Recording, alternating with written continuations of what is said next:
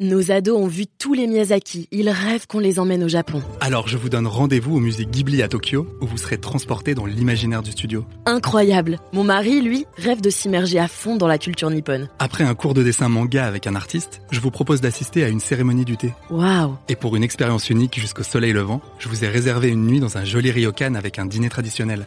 Je nous y vois déjà. Avec Marco Vasco, ne rêvez plus, vivez votre voyage l'esprit libre. Au rendez-vous sur marcovasco.fr pour imaginer votre prochain voyage sur mesure.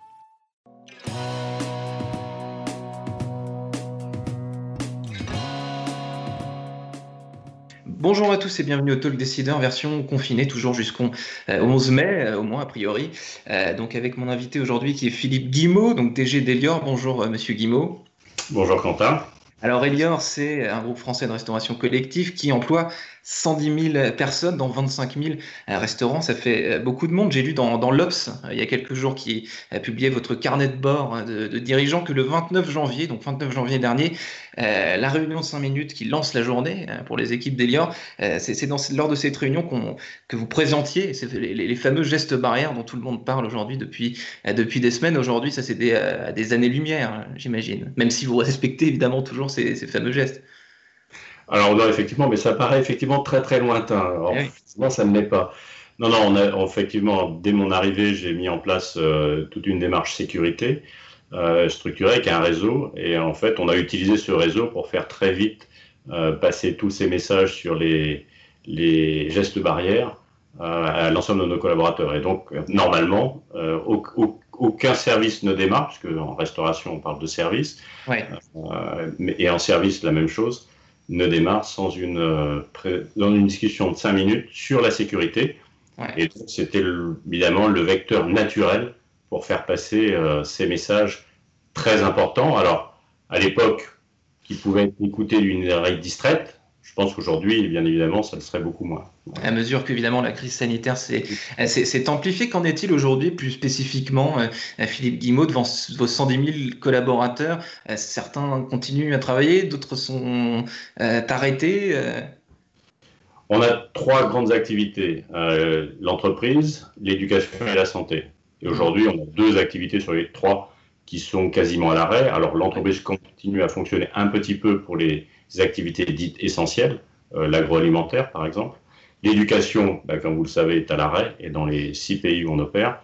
Et donc c'est la santé par contre qui, elle, est en forte surchauffe, puisque bien évidemment nous sommes en soutien des soignants, euh, à la fois en service, sur l'activité de propreté, et en restauration. Et donc c'est vous, vous, Philippe Guimau, cette activité-là, euh, j'imagine, qui occupe beaucoup de votre temps euh, de patron euh, confiné. Aujourd'hui, c'est quoi? C'est des calls C'est euh, des, nouvelles euh, mesures au, fur et à mesure que, certains hôpitaux, on lisait dans, la, presse hier qu'à Mulhouse, par exemple, il y avait moins, un peu, enfin un peu moins, de cas. Comment est-ce que ça se synchronise, tout ça? Bah, Aujourd'hui, l'activité santé occupe 25 000 personnes sur 3 000 sites à travers le monde, dans les 6 mmh. pays où on opère. Donc effectivement, c'est une activité importante qui nous a beaucoup mobilisés, à commencer par euh, la nécessité de donner les équipements de protection dont avaient besoin nos collaborateurs qui opèrent dans ces sites. On a également eu euh, bah, aussi euh, dans le, certains de ces collaborateurs qui ont eu besoin de rester à la maison pour s'occuper de leurs enfants et donc qui ont été remplacés par des volontaires venant des autres des autres activités. Donc, on a organisé de la mobilité interne pour permettre la continuité de service, qui évidemment est très importante en ce moment en santé. La continuité de service tout en réfléchissant à, à, l'après, au déconfinement. J'ai vu que vous aviez mobilisé une cellule qui est dédiée à, cette, à, cet après. Sur quoi sur, sur quel thème? Donc évidemment, euh, la sortie, etc., on s'en doute, mais précisément sur, sur, quoi est-ce que cette cellule d'après-crise, pour le coup, euh, travaille en ce moment chez Elior? Ben, Je dirais que les, les, thèmes qui sont abordés ce sont les mêmes que ceux qu'on abordait avant le confinement, puisque déjà avant de rentrer en confinement, on a de manière proactive proposé à nos clients un certain nombre de mesures pour mmh. que nos lieux de restauration ne soient pas, soient pas des lieux de contamination euh, ou perçus comme tels. Et donc, on avait déjà commencé à supprimer les salades bars, à réintroduire euh, des couverts à usage unique, à éviter tout ce qui est susceptible d'être touché par plusieurs personnes mmh. durant le, le, service. Donc ça, bah, bien évidemment, ça reste encore d'actualité après le confinement. Mmh. Maintenant, il faudra aller plus loin. Il va sans doute falloir désinfecter à plus haute fréquence les sites dans lesquels on opère. Bien évidemment, nos collaborateurs devront porter un certain nombre d'équipements de protection et puis on va devoir sans doute élargir les plages de service euh, pour mm. permettre euh, une dédensification des restaurants d'entreprise, par exemple, mais aussi sans doute des cantines scolaires.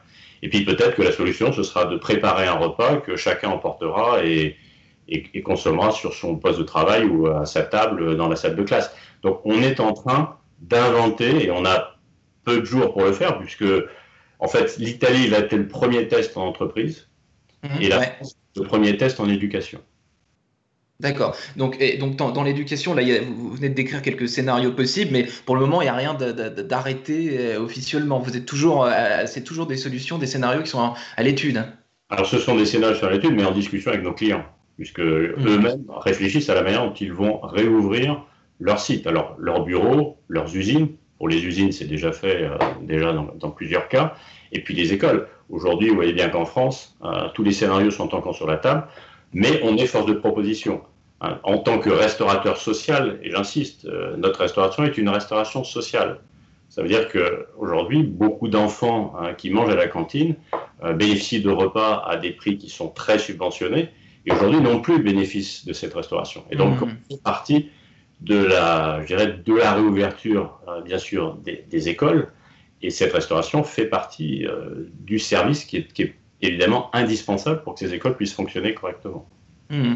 Et vous, vous, à titre personnel, euh, Philippe Guimau, en tant, en tant, que DG, depuis le début de ce confinement, euh, vos journées de travail, qu'est-ce qui vous, qu'est-ce qui vous, euh, qu'est-ce que vous faites aujourd'hui que vous ne faisiez, vous faisiez pas avant? Peut-être des nouveaux interlocuteurs à qui vous parliez moins, des, des, des, enfin, des, plus de réunions, enfin, je ne sais pas. Alors déjà, les journées, elles sont toutes aussi longues, mais elles sont beaucoup plus denses parce qu'on euh, passe très rapidement euh, d'un sujet à l'autre. Hein. on enchaîne les réunions et en, ce qui nous concerne, c'est avec Teams. Et en fait, ce qu'on a fait à l'occasion de cette crise, ce n'est pas c'est pas inventer de nouvelles manières de gérer l'entreprise, c'est tout simplement accélérer la fréquence avec laquelle on a, on a ces réunions. Et aujourd'hui, des collaborateurs auxquels je pouvais ne parler qu'une fois par semaine, bah c'est peut-être quotidiennement, et pour certains plusieurs fois par jour. C'est devenu vos interlocuteurs euh, fétiches en quelque sorte. Il y a une proximité. il, y avait déjà une très grande proximité avec mon équipe euh, directe, bien évidemment, et eux-mêmes avec leurs propres collaborateurs. Mais cette proximité, elle s'est paradoxalement accrue avec le mode de fonctionnement qu'on a été amené à mettre en œuvre maintenant qu'on est, euh, je dirais, à plus de 90% chacun chez nous aujourd'hui. 90% du, du groupe Je parle des, fonctions support, hein, bien évidemment. Ici, on n'est on pas, on pas dans un métier qui peut se faire en télétravail. Absolument. La propreté sont des métiers qui nécessitent qu'on ait des collaborateurs sur le terrain. Mais pour ce qui concerne, en tout cas, les fonctions euh, d'encadrement et de staff, euh, qui sont pour partir du terrain, aujourd'hui, on opère beaucoup avec, euh, bien sûr, les outils d'aujourd'hui, dont Teams. Hmm. Merci infiniment, Philippe Guimau, d'avoir répondu euh, à mes questions pour le talk décideur du Figaro confiné. je vous souhaite une bonne journée, une bonne semaine et donc à bientôt. Merci beaucoup. Au revoir, Quentin. Au revoir.